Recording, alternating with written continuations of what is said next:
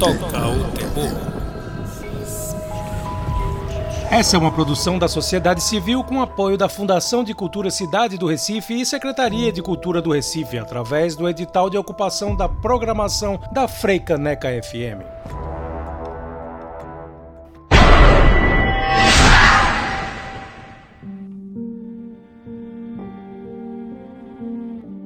Boa noite a todos e todas. Está começando mais um programa Toca o Terror aqui na rádio Freicaneca FM e Sejam todos bem-vindos a uma nova temporada, mais um ano, 2022 aí. Novamente, estamos aqui com Toco Terror, falando sobre cinema de gênero, filmes de horror, séries, livros, entrevistando muita gente interessante que tem conteúdo para falar. E, bom, nada mais agora do que a gente começar a se apresentar.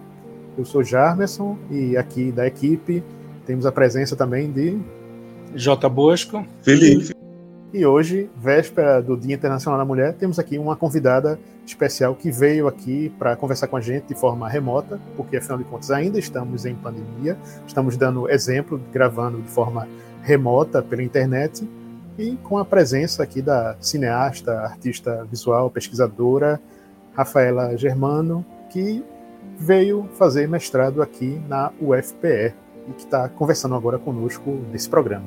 Boa noite, Rafaela. Boa noite, gente. Boa noite a todos.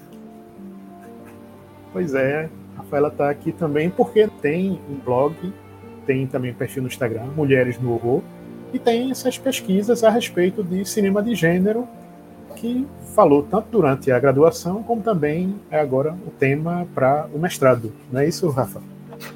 É isso mesmo. Desde o início da graduação, eu, na verdade, desde criança, me interesso muito por cinema de horror. Mas assim que eu entrei na graduação de cinema e audiovisual, eu entrei em um grupo de pesquisa que era só sobre horror. Então, eu comecei a desenvolver a minha primeira pesquisa, que é divisões feministas em filmes de vampiro, onde eu estudei principalmente o Garota Sombria Caminha pela Noite e o Deixa Ela Entrar, são dois filmes que trazem esses personagens vampiros.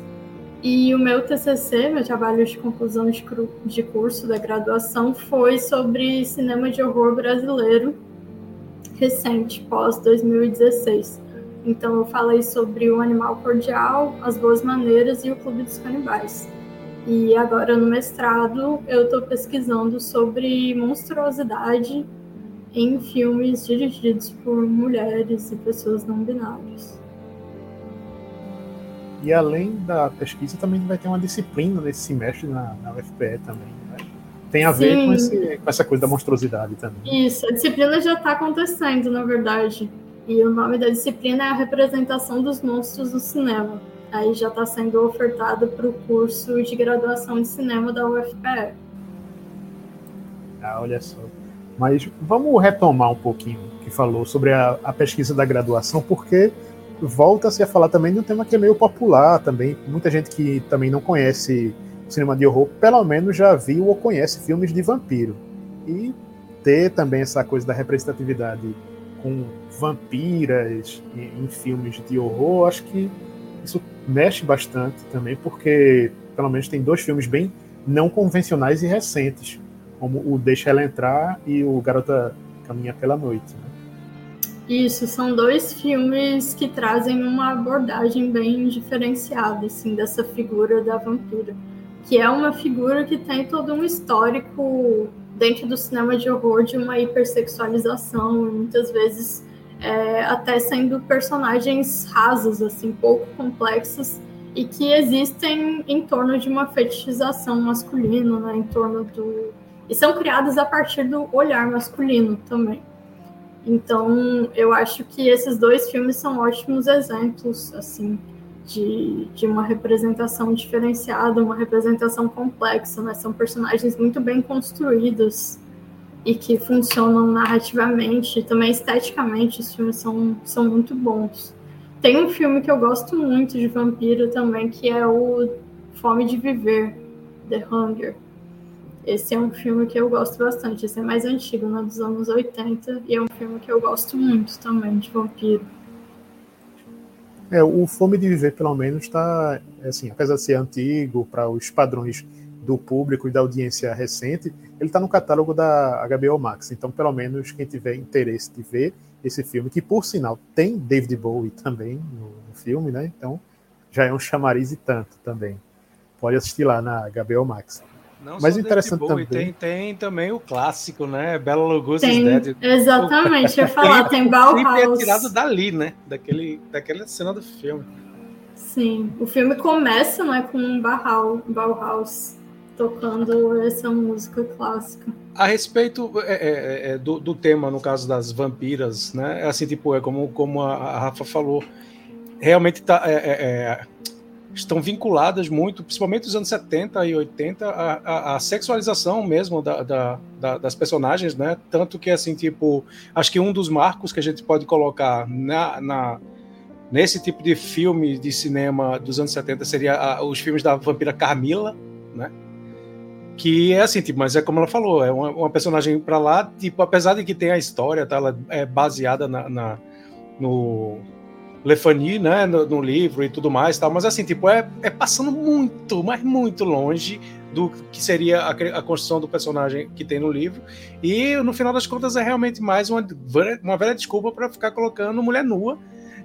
É, é, o que era, acontecia, mas nos anos 70, no auge do exploitation, né? E aí, tipo, tem uns dois ou três fil filmes com Camila e, e, tipo, tem os filmes também do, do Jesus Franco, né, também, que é, é, abordam também essa, essa temática das vampiras, e é sempre tem um lance meio com é, vampiras lésbicas e tudo mais tal, e aí, tipo, acho que veio ser revisitado no final dos anos 80, acho que não, já começo dos 90, com aquele filme, inclusive é um filme muito ruim, que é aquele é, Matadores de Vampiras Lésbicas, é um terrível horrível, é, é, que eu fui ver no cinema e foi um...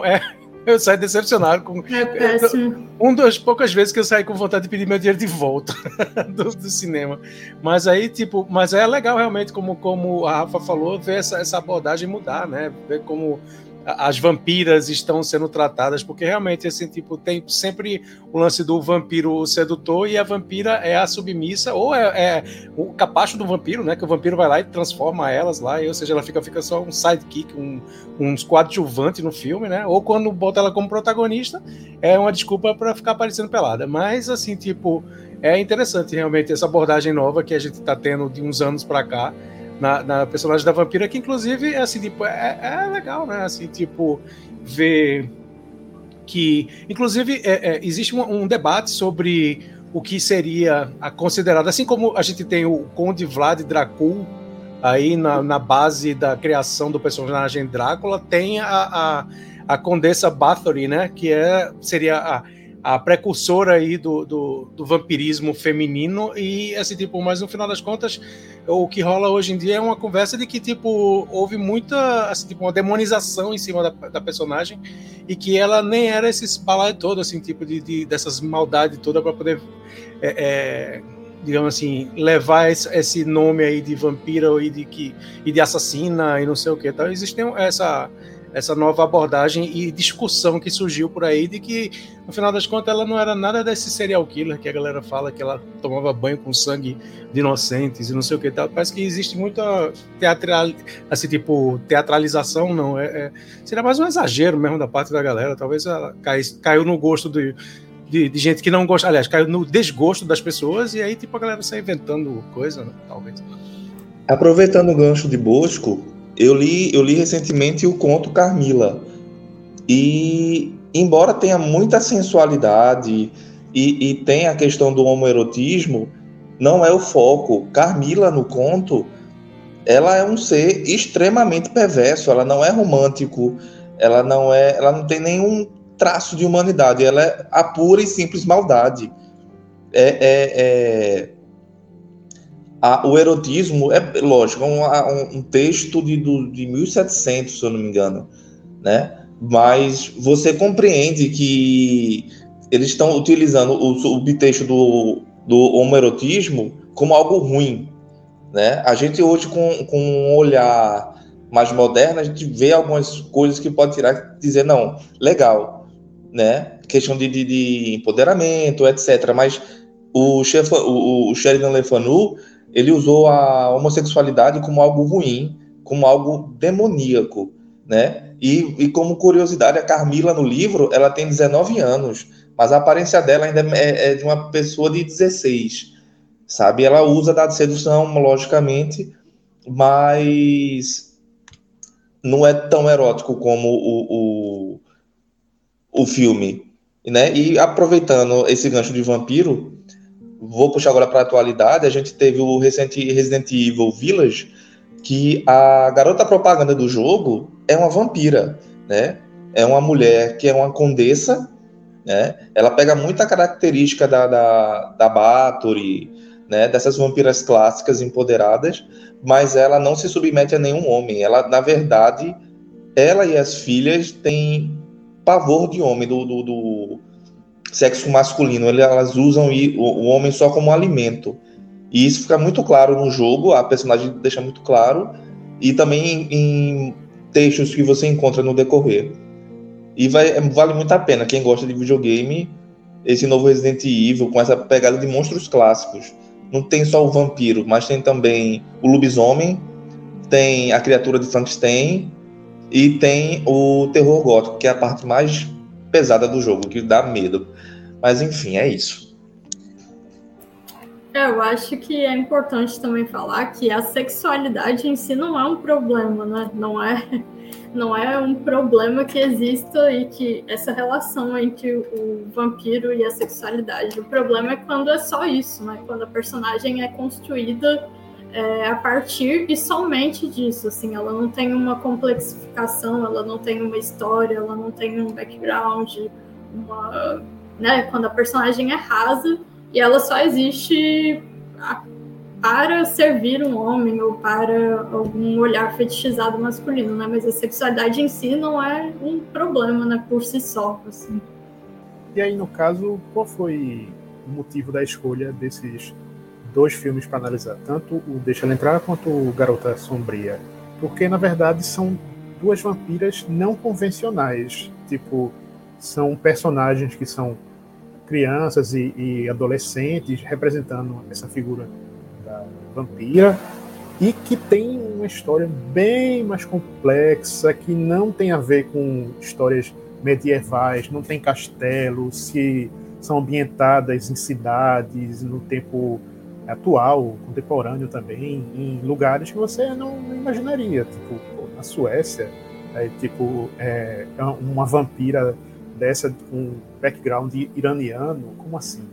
Sim, são dois filmes que eu gosto muito. Na verdade, assim, acho que o, a figura monstruosa que sempre mais me interessou foi a, o vampiro. A vampira, eu sempre gostei muito desse tipo de personagem.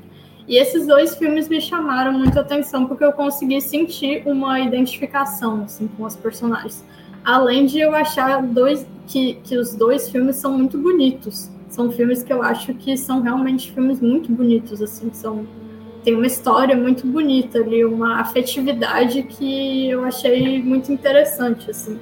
Então, o Deixa Ela Entrar, eu gosto muito, principalmente também porque tem uma, um tipo de representação que é muito rara no cinema, que a vampira, a personagem da vampira, na verdade é uma personagem trans. Isso não é tão mostrado assim no filme, mas no livro que foi baseado no, filme, isso tem todo um background explicando sobre isso.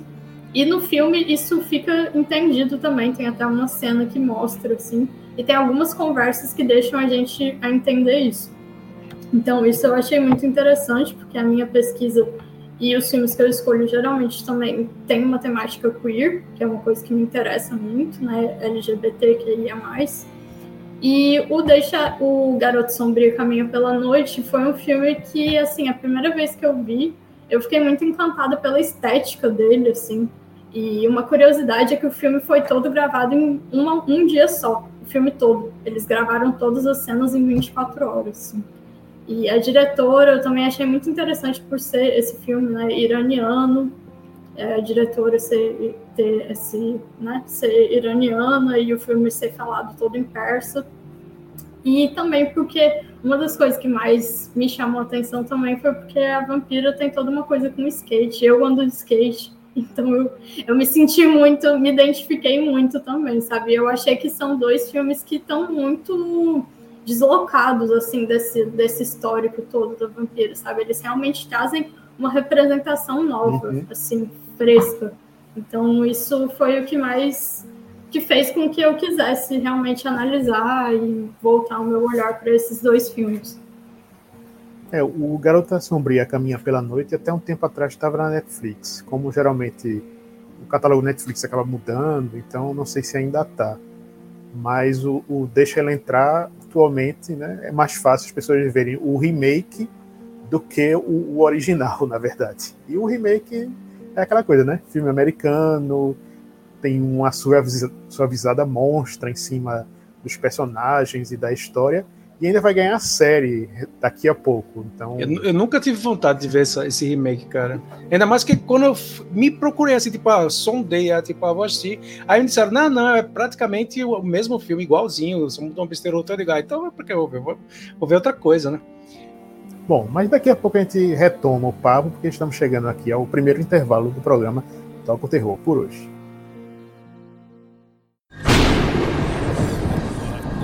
Toca o terror.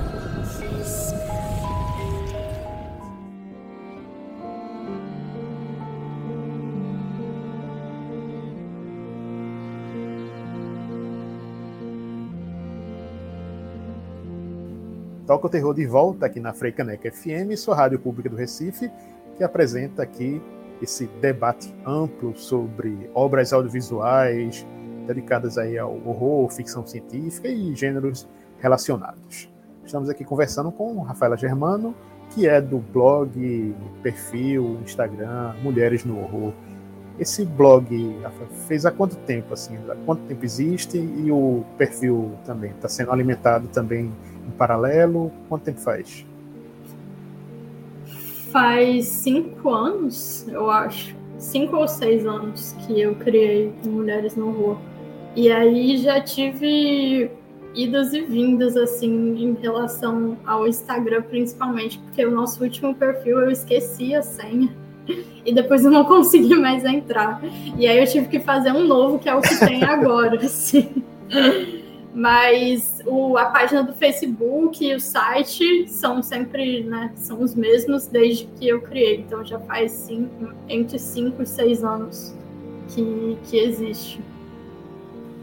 E é facinho de achar, gente. É só colocar mulheresnohorror.com, chegou no site e você vai ver lá também muitas listas e resenhas também sobre alguns filmes.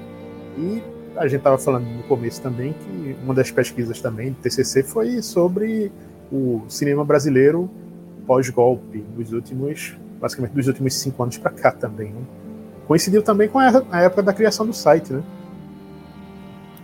Sim, é, o TCC foi feito no ano retrasado, assim, né? Hum. Mas é, esse, os filmes que eu escolhi foram feitos a partir de, né, de 2016, que foi também o ano que eu entrei na, na universidade, né, na graduação. Mas é uma coisa até curiosa, porque eu fiz... Eu entrei no mestrado aqui no UFPE antes de fazer o meu TCC. Então eu passei no mestrado aqui, eu tinha escrito já o meu projeto de mestrado antes de, escrever o, o TCC da graduação. e, esse TCC justamente elenca que alguns filmes, dos quais também ao longo das últimas temporadas a gente sempre fala a respeito e cita, porque, enfim, são obras de realizadoras audiovisuais brasileiras e que até então era incomum a gente ver filmes de gênero feito por diretoras. E agora, cada vez mais, felizmente, estão aparecendo mais, então estão ganhando prêmios, inclusive, estão em várias plataformas. É fácil você, pelo menos hoje em dia, você conseguir assistir filmes como O Animal Cordial, As Boas Maneiras, está na Globoplay, inclusive. Então, são, são filmes que, além de tudo, de flertar com o gênero, também tem uma visão bem é, particular com personagens é, femininas também dentro do filme e, claro, como cinema de gênero brasileiro também. Sim, os três filmes que foram é, que foram feitas análise no meu TCC foi as boas maneiras, né, o animal cordial e teve o clube dos canibais também. E aí o foco da, do, do, do, artigo, né, do TCC foi pensar sobre racismo, machismo e conflitos de classe nesses filmes. E também entrou muito uma questão é, queer, LGBTQIA+, é, principalmente no As Boas Maneiras, né, que é um filme que traz isso à tona também, e é feito por uma realizadora que é abertamente LGBTQIA+, também. Então, ele é muito interessante também, né? São três filmes que eu gosto bastante e que tem muita coisa para a gente conseguir analisar e entender, né? É, que rumo que estava tomando, que está tomando o cinema de horror brasileiro é, como uma forma de espelho distorcido ou de um reflexo dessa sociedade quebrada, né, que está acontecendo também, né, com a ascensão de bolsonarismo e, enfim, tudo isso que vem acontecendo, né, o neoliberalismo aqui no Brasil crescente, como o cinema de horror foi se foi entendendo esse contexto, né, e criando histórias a partir disso também. Clube dos Canibais eu, eu gosto muito, acho um filme muito, muito bacana. É, é, Tavinho é, é, é, monstruoso, que ele, ele eu acho um baita de um ator. Um sonho é um dia, sei lá, é conseguir dirigir ele. Eu já tenho uns planos aí, mas quem sabe um dia.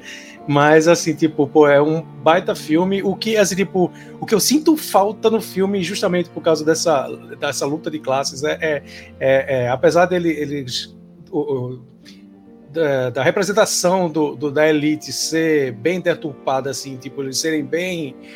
Bem literalmente. caricata, né? É, mas eu ainda eu queria mais. eu ainda queria que eles fossem mais ruins do que eles são, sabe? O que eu mais sinto falta no filme é justamente isso. Eu digo, rapaz, eles podiam ser ainda um pouquinho piores pra ter mais raiva deles ainda. É só isso que eu sinto falta no filme, mas fora isso, eu acho um baita do filme. É, e o Animal Cordial, por exemplo, é meio que essa síntese também do que tem. Você vê é, conflito de classes, violência urbana, relações trabalhistas, o machismo, o assédio, um pouco de tudo ali que a Gabriela Amaral Almeida colocou dentro desse caldeirão. Então, é, é um filme bastante simbólico, violento, é um slasher brasileiro, para alegria também de, de Felipe, que gosta de slashers. Então, é, é, possível ver um pouco disso tudo e ainda ser uma obra nacional brasileira que as pessoas, às vezes, ficam reticentes também na hora de saber que ah, é um filme nacional, será, não sei o quê. Né? É, eu gosto muito também. São filmes que trazem muitas questões sociais à tona, né? que dá para a gente ter várias análises e interpretações.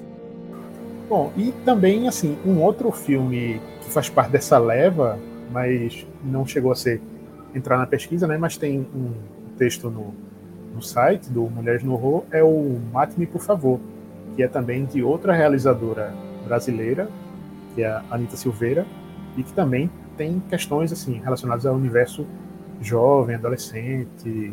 A protagonista, inclusive, é, é uma das atrizes da novela das sete atual da Globo, né? Então tá também por aí nos streams para quem quiser assistir. É, o Mate-me, por favor, também é um filme que eu gosto bastante. E a Anitta, a Anitta fez agora um filme novo também, que é o Medusa, e ainda não foi lançado, eu acho, no, nos cinemas. Mas é um filme que eu também estou bem ansiosa assim, para assistir, que acho que deve ser muito interessante. Que o Mate-me, por favor, eu já gostei bastante. E os curtas-metragens dela eu gosto muito também. A maioria deles acho que está no YouTube ou no Vimeo, eles estão online. E o filme está na Netflix, acabei de ver aqui. Sim, sim. É verdade, Melhor ele ainda. entrou recentemente, eu acho, né? Ele entrou no catálogo da Netflix faz pouco tempo, Mate, por favor. Pois é, fica a dica aí, mais uma dica aí para as pessoas assistirem também filmes nacionais. E aí a gente chega agora para falar sobre um pouco mais de filmes que tem essa coisa da monstruosidade, que, enfim, Rafa pode explicar melhor o que é essa, essa pesquisa. Enfim, é difícil também, porque, enfim, todo mundo que tenta resumir suas pesquisas acadêmicas de uma forma condensada assim acaba tipo, tipo, não, não, não consigo falar pouco, tal, é mais complexo, não dá para resumir, né? Então, eu, eu gostei. Fica aí o exercício. Do, monstruosidade, gostei do tema. Eu estou curioso para saber, saber mais sobre monstruosidades. É, então, é, realmente é uma coisa bem. É, é, complexo, mas eu vou tentar dar um resumido aqui, né? O meu trabalho, ele se propõe a mostrar a monstruosidade como uma possibilidade de existência ativa. Então, eu tento mostrar como um monstro essa possibilidade de liberdade e de não ser uma existência reativa à norma, por exemplo, uma reação ao normal, uma reação à heteronormatividade ou qualquer coisa nesse sentido, e sim uma existência por si só. Então eu vou estar analisando filmes que mostram que a monstruosidade nas personagens é justamente essa via de identidade própria e de uma existência fora dessa sombra do patriarcado e da heteronormatividade. Então, é quase que um manifesto pela monstruosidade, assim, é uma eu defendo a monstruosidade como essa forma de existência política ativa. Então, eu vou estar propondo analisar vários filmes, né, que, que eu estou até dentro da disciplina agora que eu estou ofertando na UFPE, eu estou passando para os alunos também, a gente está discutindo os filmes. E também uma coisa que é importante falar, que eu não, também não tenho como me estender muito, mas é que o, toda a minha pesquisa também sugere um não apego à categoria mulher que eu acho que é uma categoria muito limitante, assim. Então, a gente não. A, a minha defesa é justamente pela liberdade, pela não ter que se encaixar em nada ou ter que agir de acordo com algum papel de gênero, assim, né? Então, acho que a gente não precisa ter esse apego a, a, a categorias binárias de gênero. E eu acho que a monstruosidade é justamente isso, porque os monstros são sempre uma duas coisas ao mesmo tempo, não é nem uma coisa nem outra, é as duas ao mesmo tempo. É sempre uma mistura, né? É sempre uma, uma coisa diferente, assim. Né? Então eu, eu isso é uma coisa que me instiga muito, né? Essa, essas figuras monstruosas. É, se a gente for parar para pensar, assim, quando a pessoa vê um, um monstro na tela, seja de qual tamanho ou configuração, né? A pessoa não, não, identifica o sexo ou pensa, tipo, ah, isso é um monstro fêmea ou um monstro macho. A pessoa não, não pensa a respeito disso. Pensa só na, no susto, na, no horror que transparece, no caso, né? Então, quando, por exemplo, você vê o que acontece em um dos filmes que a gente vai comentar agora, que é, por exemplo, Garota Infernal, lançado em 2009, é, o, o monstro, no caso, que sai de. É, bom, assim, não sei se é bem spoiler dizer, mas enfim, é, é um filme que tem Megan Fox no auge de sua popularidade. Sim, é um, um era um sex symbol. Né? Sim, a, a Megan Fox era o sex symbol da época, né? Pois é, e se arriscando em um papel que com certeza ia deixar todo mundo tipo, nossa, como assim? porque ela está fazendo esse filme. E um filme que já chega com credenciais, tipo, ah, roteiro da Diablo Code, que já tinha ganhado vários prêmios, a direção é de Karen Kusama, que é uma diretora mulher também, e que trouxe esse filme que é, tipo, é um monstro, é, é o que é que está acontecendo ali, na verdade, né? sem Sim, querer dar spoiler. Esse filme ele foi muito mal recebido, né? Eu acho que hoje em dia a gente consegue ter mais uma justiça a ele depois de uma revisitação. Mas ele foi um filme muito mal recebido, principalmente por um machismo do próprio marketing do filme. Assim. O filme foi vendido de uma forma que não condizia com o conteúdo dele. Assim. Então, sabe, foi super problemático isso. Até tem uma entrevista recente que é da Diabo Code e da Megan Fox falando sobre isso, assim. Então eu também fico feliz que hoje em dia tenha uma revisitação a esse filme e a gente possa ver com obra-prima é, porque eu adoro esse filme, eu acho ele muito engraçado. Eu acho realmente um filme muito, muito engraçado, muito divertido, assim, e que também traz várias. É, eu acho que ele ser engraçado não diminui as questões sociais que ele traz também, né? Porque ele é um filme engraçado, mas também todo, tem toda uma complexidade, assim, né, de colocar essa mulher que era um, um símbolo sexual, né, uma, uma nova versão aí de uma femme fatale também, né, dessa mulher que vai seduzindo os homens e matando eles, mas traz uma aquele, coisa muito doida, assim, ambiente, e muito irônico aquele ambiente também. meio clichê, aquele ambiente Sim. meio clichê também de escola, né? Sim, é tudo muito irônico e eu acho que as pessoas demoraram para entender a ironia do filme, para falar a verdade, sabe? Eu acho que demorou muito para entender o quão irônico era o filme. É, é, pegando um gancho que ela falou sobre o machismo da da produção do filme, foi bem isso. Quando eu fui assistir, eu não me lembro se passou no cinema aqui. Eu acho que sim, né? E assim, é, quando eu assisti, eu fiquei maravilhado porque ele traz questões muito pertinentes, como a objetificação, o papel da mulher na sociedade, a questão LGBTQIA+, também que tem no filme, sabe? É um filme que ele é muito rico, né? E como ela falou, muito irônico também. É um filme que ele homenageia, ele fala de coisa séria, mas ao mesmo tempo ele está homenageando o que veio antes, né? O famoso terrir e assim, tipo, até a Megan Fox, que é uma atriz bem limitada, ela tava muito bem no filme. Ela tava. Você via que ela tava entregue naquele personagem. E vale muito a pena ver hoje. Eu revi esse filme, acho que fazem. Agora na, na quarentena, um ano atrás. E ele só cresceu na minha revisão. Quem tem. Não sei se tem algum streaming, ele provavelmente vai, vai entrar em algum momento no Stars, que era da Fox, o filme. É da Fox. Mas vale muito a pena revisitar esse filme. Mas bom, daqui a pouco a gente volta a falar de outros filmes dentro dessa temática em que a gente está discutindo aqui, debatendo com Rafaela, porque estamos chegando a mais um intervalo do programa Toco Terror aqui na Freicaneca FM.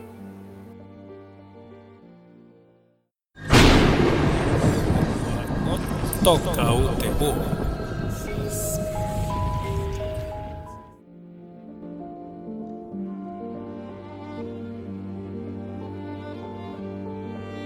De volta com o Toco Terror aqui na Freicaneca FM, onde estamos conversando hoje com Rafaela Germano, do blog site Mulheres no Horror.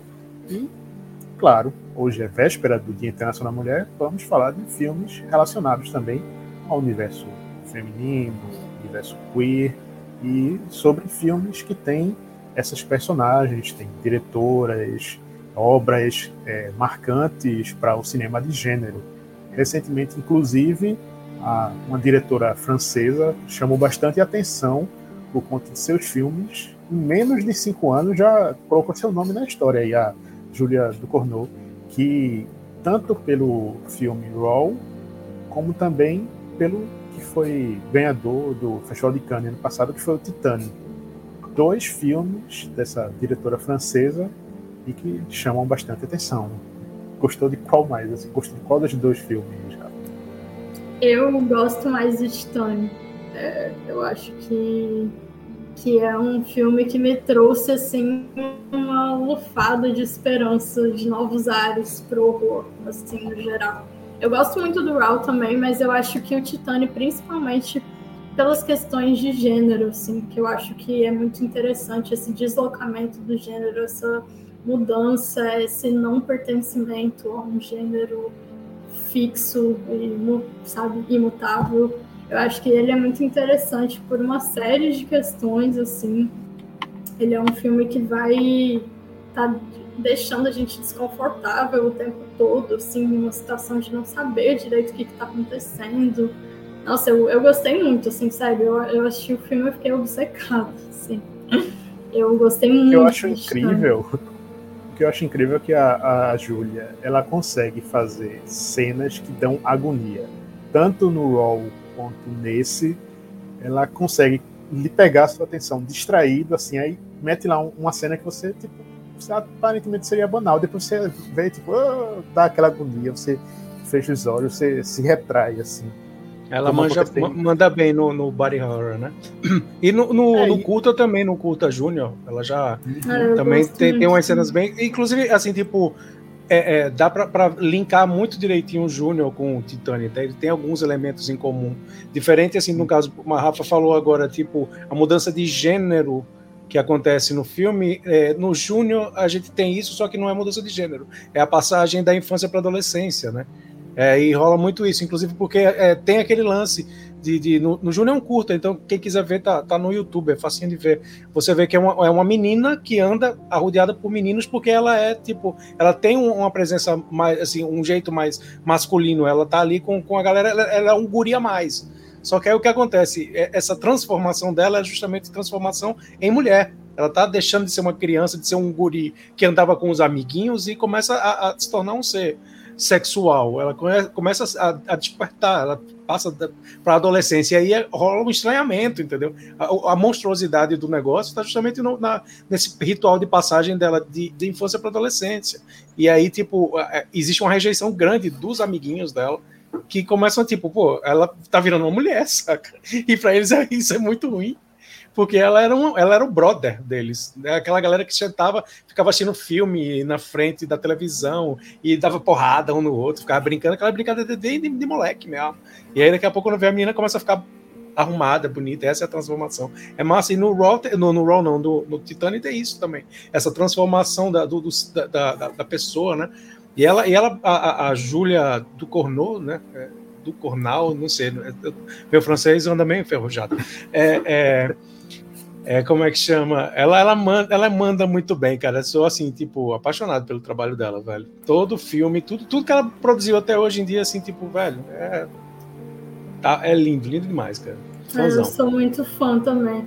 E o que eu acho que me atraiu mais no Titanic também é que, é, diferente do Raw, eu acho o Titanic um filme, apesar de muito estranho, muito afetivo porque existe toda uma, uma, uma, mudança, um processo, coisas bizarras que vão acontecendo, mas no fim das contas existe um relacionamento muito bonito Sim. entre dois Sim. personagens. Existe uma coisa muito afetiva, assim, que é um relacionamento muito estranho também, mas que é muito bonito, assim, sabe? Eu achei o mais bizarramente bonito é, possível. É, é, é interessante quando você é, é assiste um filme que você tá com uma expectativa e daqui a pouco quando você surpreende com algumas coisas, que é justamente o que aconteceu com o Titanic. Eu, ao mesmo tempo que eu tava entrei na, na, na, vibe, tipo, ah, vamos ver a parte do body horror e tudo mais tal. Mas aí, tipo, quando chegou assim, ele, ele dá um tapa na tua cara porque tem uma, uma, um lado emocional, emotivo mesmo. E você se contagia com aquilo ali, tipo, aquela relação que surge ali, você tem uma pô, que coisa bonita, bicho. É, é, é, tipo, não, não, não, assim, tipo, não cheguei a chorar, mas é feito. Aconteceu com aquele filme lá do. do Relic. Relic. Nossa, é, pô, é nossa esse filme não chegou no final, cara, porque, tipo, eu me identifiquei com o lance de, de, da mãe Alzheimer, que minha mãe tem Alzheimer e tudo mais e tal. Aí, tipo, velho, que, quando eu tava assistindo um filme de terror e no final eu tava chorando. Eu digo, pô, irmão, qual é? eu tô assistindo filme de terror pra ter medo, não é pra ficar chorando, não. e Titani brincou com isso, assim, tipo, é, é, me emocionou, saca? As cenas que tem ali perto do final. Sim, Aquela relação também. que surgiu ali, eu digo, pô, achei, achei muito legal, achei muito legal mesmo. Sou apaixonado e, pelo filme. O interessante de Titani também é que ele foi vendido de uma forma bem enigmática. Ninguém estava esperando aquilo que a gente assiste. Então, tudo aquilo que a gente vê, trailer, no que se fala, na própria sinopse, é tudo tipo coisa que só tem no começo do filme, tipo 10 minutos ainda, é aquilo. Ainda bem, né? Ainda bem, porque é justamente isso que, que garante que a experiência do filme seja legal, saca? Tipo, porque realmente ele é um filme de blocos, assim, tipo, é, é, é uhum. o filme dá, dá várias reviravoltas. E não é quando eu falo reviravolta, não é plot twist, não. Não é aquele esse negócio de ah, mudou, ah, fulaninho. Não, é porque, tipo, o filme começa num bloco, ele vai para outro, depois vai para outro e termina em outro, saca? Tipo, é, é, é, com coisas assim que basicamente até nem conversam tanto entre, entre elas. Só tirando a personagem principal, lógico, né? Mas assim, tipo. Aí, ou seja, se você entregar. Não tem nem como entregar muito num clipe, isso é, num, num, num trailer. Isso é que eu acho legal também. porque Até porque hoje em dia, assistir trailer é, é sempre assim, tipo, velho. é pedir para tomar uma lapada na cara e você ver o filme todo, né? É o que a galera tem feito hoje em dia. Então eu evito ao máximo ver trailer. É um resumo, às vezes, do filme é, inteiro. E, e E o pior, às vezes, e principalmente no terror, a gente tá vendo uma coisa que é muito ruim nos trailers, é que os caras conseguem colocar todas as cenas do, de susto do filme no trailer. Então, ou seja, você até isso eles estão prejudicando, sabe? Porque aquela cena que se você já ia, já vai para um filme de, de, terror, que é cheio de jump scare, né? Esse, essas cenas que dão o susto lá no pessoal. Então, ou seja, você já vai preparado para tomar susto. Já tem aquela, aquela cena que você tipo, ah, rola aquele tá a música, daqui a pouco rola aquele silêncio, aí você já está preparado. Aí o pior é que além de você já estar tá preparado, parece que você sabe que você vai tomar um susto, aí você faz, eita, essa é aquela cena do trailer. Aí pronto, velho, acabou o susto completamente. Você só toma susto se você for um trouxa. Mas pois é isso é. aí. e aí lembrei também, tipo, porque muita gente fez essa uma ligação comparativa entre Titane e Carro Rei de Renata Pinheiro, que foram lançados basicamente na mesma época, tem algumas similaridades, mas são histórias completamente diferentes entre si e que, bom, assim, tem a ver também porque são dois olhares é, de diretoras a respeito, de certa forma, uma relação humana que existe também com essa coisa do, da máquina, do carro, em, em diferentes graus, claro. No carro rei isso é mais exacerbado, isso é mais é, de certa forma até mais caricato, enquanto que em Titane não, é, é, é um mote bem importante da trama, mas que, enfim, é, é, é outra coisa.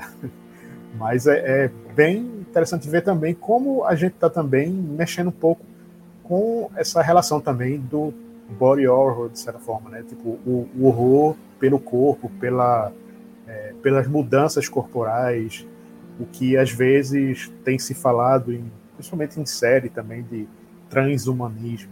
Então, é, essa e outras questões que esse cinema um pouco mais distante do mainstream acaba abordando sem precisar que, tipo, ah, tem que ter explicação, tem que aparecer isso no trailer, tem que mostrar. Não, tipo, a história é essa, aceite, embarque na onda, né? Prosseguindo também com essa pesquisa da monstruosidade, Rafa também lembrou de um clássico aqui, que também está nessa lista. E, bom, esse daí é um clássico de um diretor polonês do comecinho dos anos 80. Tem a honra de falar qual é. É Possessão, de Andrzej Zulawski. É um nome difícil, eu acho que é assim que se fala, né? Esse diretor polonês. Então, Possessão, de 1981, que é talvez meu filme preferido de horror. Assim. Se não é o preferido, é um dos, porque é um filme que realmente mexe muito comigo. Assim. É, é um filme de sensações também e que é visualmente bonito também. Você acaba vendo todas aquelas paisagens da Alemanha oriental, pré-queda do Berlim também, contextualização grande e tem atores maravilhosos ali, um elenco incrível fazendo é, parte é, dessa é um história. de sensações e é um filme de atuações, né? Tanto o Sam Neill quanto, quanto Isabelle Adjani, eles estão, assim, tipo, acho que se brincar é o ápice da, da de, de, suas carreiras, assim, sabe? Até porque Sanil, ele, ele tem altos e baixos, né? Tipo, a Isabelle Gianni também, mas eu acho que ali, eu acho que se brincar, os dois estão impecáveis, assim, tipo, e, e, e é, como a gente estava conversando aqui nos bastidores antes de voltar para esse bloco, esse filme, é, é, ele é uma referência muito revisitada por vários diretores é, é, é de cinema, por causa da cena clássica da, da da Isabelle Adjani no corredor do metrô, né? Então, ou seja, tem uma cena ali onde ela demonstra toda a suas capa sua capacidade de atuação num, num, num surto é, é, é, de possessão que, assim, tipo, é tão marcante e, assim, tipo, é uma cena longa, bem longa, e é tão marcante que, assim, tipo, esse, essa cena é, é, foi revisitada por várias pessoas, vários, vários diretores, porque é uma cena muito marcante. A gente estava falando aqui por alto, estava lembrando, assim, rapidamente, é, é, é, é o, o, por exemplo, o, o Gúcio Gilner, ele, ele, no seu filme no seu curto e no seu longa, né? O Bom Dia Carlos e no Pazucos, ele, ele faz um remake dessa cena lá com, com com o personagem. O, os nossos queridos amigos Henrique Spencer e André Pinto também visitaram essa, essa cena Só que no caso, em vez de fazer num corredor, fizeram numa rua, onde a, a personagem principal também faz aquela, aquele, aquela cena e tudo mais tal. E aí o que acontece são os carros começam a, a disparar os seus alarmes. que mais? A gente falou, teve mais outro exemplo também, não foi? É ah, o Clímax do Clímax Gaspar do, do Gaspar Noé, né? A, a Rafaela lembrou também. Esse eu não vi ainda, é, até porque eu sou meio reticente com o, o trabalho do rapaz. É, é... Mas aí, tipo, você vê, várias pessoas revisitam essa, essa cena porque é realmente é um, uma das grandes cenas do, da história do cinema, né? Se brincar. E é assim, tipo, pra quem não assistiu, é um filme, não é um filme fácil de você, tipo, assentar, não é, não, não espere jump scare, é um filme que você tem que entrar na, na vibe mesmo, é um filme que você vai. Quando você entra naquela, naquela crise ali, você entra e, e entra de cabeça mesmo, você vai ver que é um filme forte, pesado pra cacete e, e, e vale muito a pena. Filmaço. É um filme muito denso, né? Muito denso. Ele e a Isabela Gianni, eu não tenho nem palavras, assim, sabe? É uma atuação realmente impecável. É a expressão corporal dela, sabe? Tem uns sorrisos que ela dá, uns movimentos, assim, sabe? Que ela não precisa nem falar nada. Além de ter diálogos que são incríveis no filme, só o corpo dela já diz muito, assim, também. Tem uma cena que tá em uma, que eles estão em uma briga assim também, e ela começa a sorrir assim para ele, dar risada, sabe, da cara do personagem. A gente fica, isso é muito assustador, é de uma forma estranha, é, é muito assustador também, só esse sorriso dela. Pois bem, gente, vamos agora para mais um intervalo aqui no o Terror e daqui a pouco a gente retoma a nossa conversa no último bloco.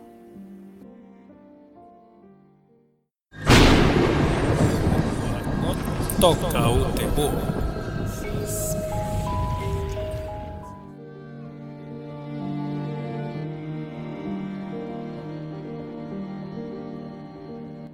De volta com Toca o Terror, aqui na Freicaneca FM, conversando com Rafaela Germano, do Mulheres no Horror, onde estamos conversando sobre dicas de filmes à vontade que tem a representação feminina, queer e outras questões que estão relacionadas diretamente também essa véspera do Dia Internacional da Mulher, onde o Toque Terror também não poderia estar de fora, e também indicando agora nesse último bloco alguns filmes de diretoras, para que também as pessoas conheçam melhor esse filme de gênero, esse cinema de horror, com algumas diretoras. Começando primeiro por um filme um pouco conhecido, mas que eu acredito que ainda não muita gente ainda assistiu. Foi muito falado na época do lançamento, mas se for analisar hoje em dia, acho que muita gente ainda não viu, que foi o Babadook.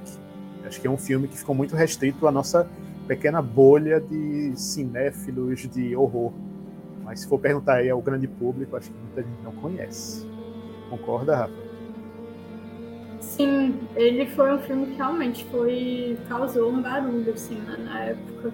E aí depois ele teve uma ressuscitada também por causa daquele meme, né? Que a Netflix colocou o filme como na seção LGBTQIA+, e aí todo mundo começou a fazer meme, falando que o Babadook era gay, que era um monstro que tava no armário, e aí acho que depois disso também teve um, acho que até teve mais uma fama, assim, algumas pessoas devem ter assistido por causa disso também.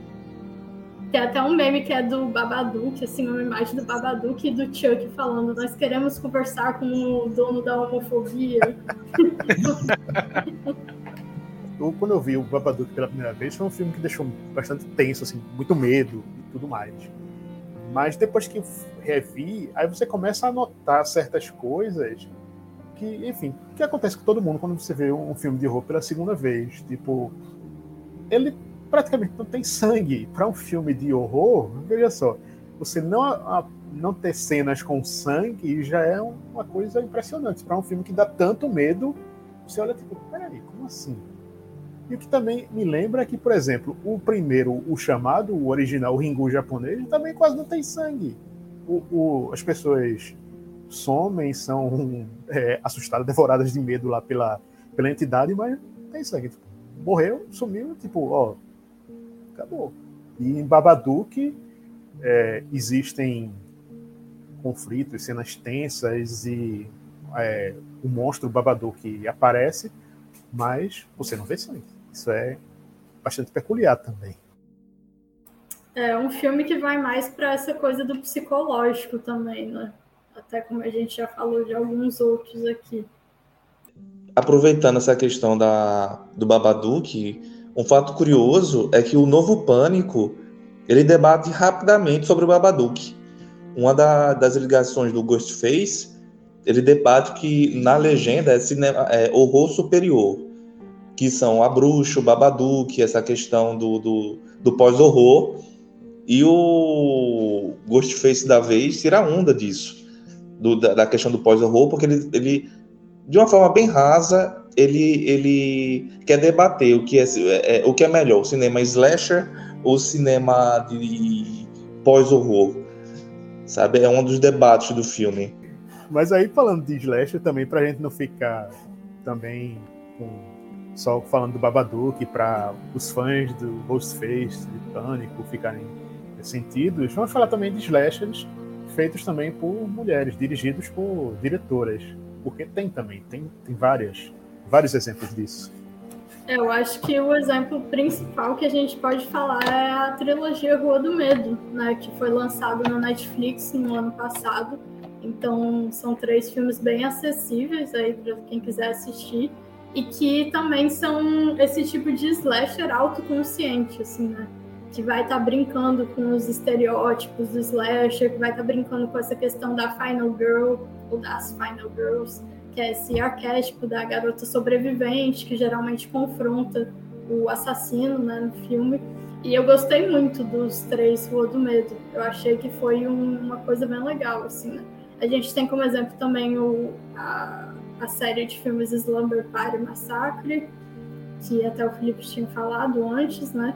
Mas a Rua do Medo eu achei legal que é um bem recente, assim, né? E que fez bastante sucesso também, eu acho foi bastante comentado. Bom. E, a questão de, de da é, representatividade. Eu, como uma pessoa LGBTQIA, achei muito legal é, é, ver essas personagens e você olhar e ver que não são só estereotipadas, que não, tão, não são sexualizadas, que são plenamente capazes, como a Rafa já falou, é o tipo de personagem que tem camadas, que tem desenvolvimento, então, é muito legal você ver isso representado hoje em dia, né? Que é, é uma questão que, infelizmente, ainda mais de um cinema é, mais mainstream, como é o caso da Rua do Medo, ter essa abertura para ter outra, outros exemplos também. Sim, eu, eu achei muito legal que o, a trilogia da Rua do Medo foi muito acessível, assim, tipo, teve realmente muita gente assistindo, sabe? Muita gente que eu conheço, até que nem é fã de, de horror, assim, assistiu e gostou muito. Então, acho que isso é uma coisa bem importante também, né? Que esses filmes cheguem para várias pessoas. Até porque eu acho que, que, que é, também tem um lance de uma temática mais adolescente, né? Então eu acho que atinge um, um público maior, né? Principalmente de uma plataforma como a Netflix. Então, ou seja, se você atinge um, público mais jovem, isso automaticamente vai gerar mais buzz nas redes sociais e tudo mais, então Twitter, Facebook, Instagram, tudo mais, ou seja, isso aí finda gerando mais repercussão. E aí até uma hora que outras pessoas começam a assistir, como, é, como a Rafa falou, tipo, pessoas que, que de repente não assistiriam porque por achar que é uma, uma um, uma temática, sei lá, de, de, horror, até porque existe o preconceito com o gênero, né? Mas aí, tipo, vai dar uma olhada até porque o filho adolescente está assistindo, então, peraí, o que, que, que, ele está assistindo aqui? Deixa eu ver aqui esse negócio aqui, porque... Né? E aí, para fechar, Rafa, eu queria que desse uma dica de um filme para o pessoal assistir ainda, assim. Além de todos os outros que a gente já citou, um filme que você pode escolher aí de coração para todo mundo assistir depois que terminar o programa, para gostar mesmo do gênero, assim como a gente. Então, acho que o filme que eu vou indicar é o Fatal Frame, de 2014. É um filme japonês dirigido pela Maria Sato. E além de ser um filme que eu gosto muito, é, o principal motivo de eu estar indicando para todo mundo que está ouvindo assistir é que ele tem completo no YouTube com legenda em português. Então, mais acessível impossível, assim. Ele tá totalmente acessível aí para todo mundo ver. E ele é um filme de horror bem diferente também. Ele tem aquela coisa do slow burn, né? Que é um ritmo um pouco mais devagar também. Mas ele é um filme que vale a pena. Eu acho a fotografia dele linda. Tem uma cena que é a recriação de uma pintura, que eu acho muito bonita também, que é a cena que recria aquela pintura Ofélia, que é uma personagem assim boiando no lago, e é muito bonito.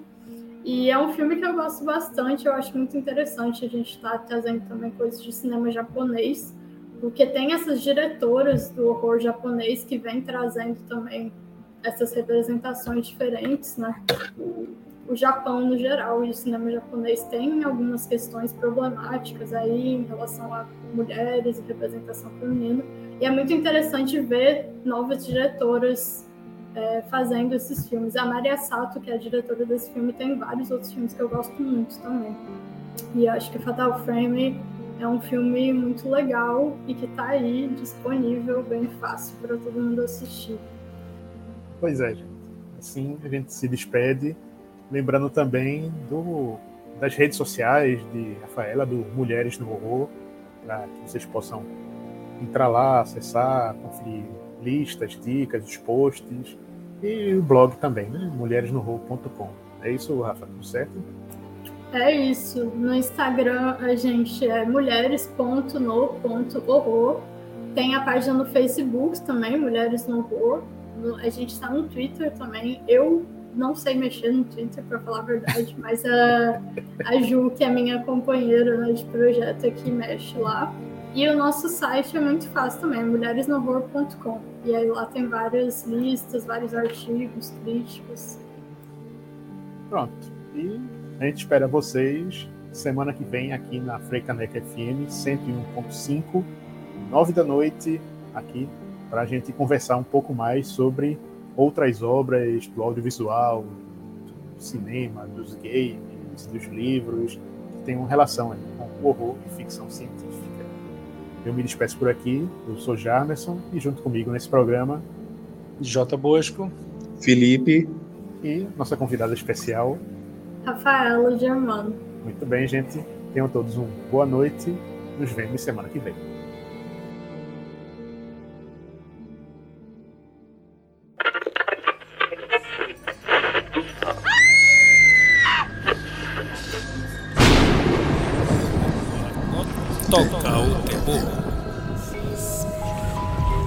Essa é uma produção da sociedade civil com apoio da Fundação de Cultura Cidade do Recife e Secretaria de Cultura do Recife, através do edital de ocupação da programação da Freicaneca FM.